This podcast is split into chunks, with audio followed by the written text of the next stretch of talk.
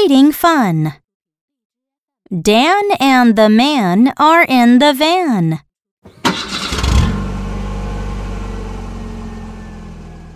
Dan has a can and a pan. The man has a flan and a fan.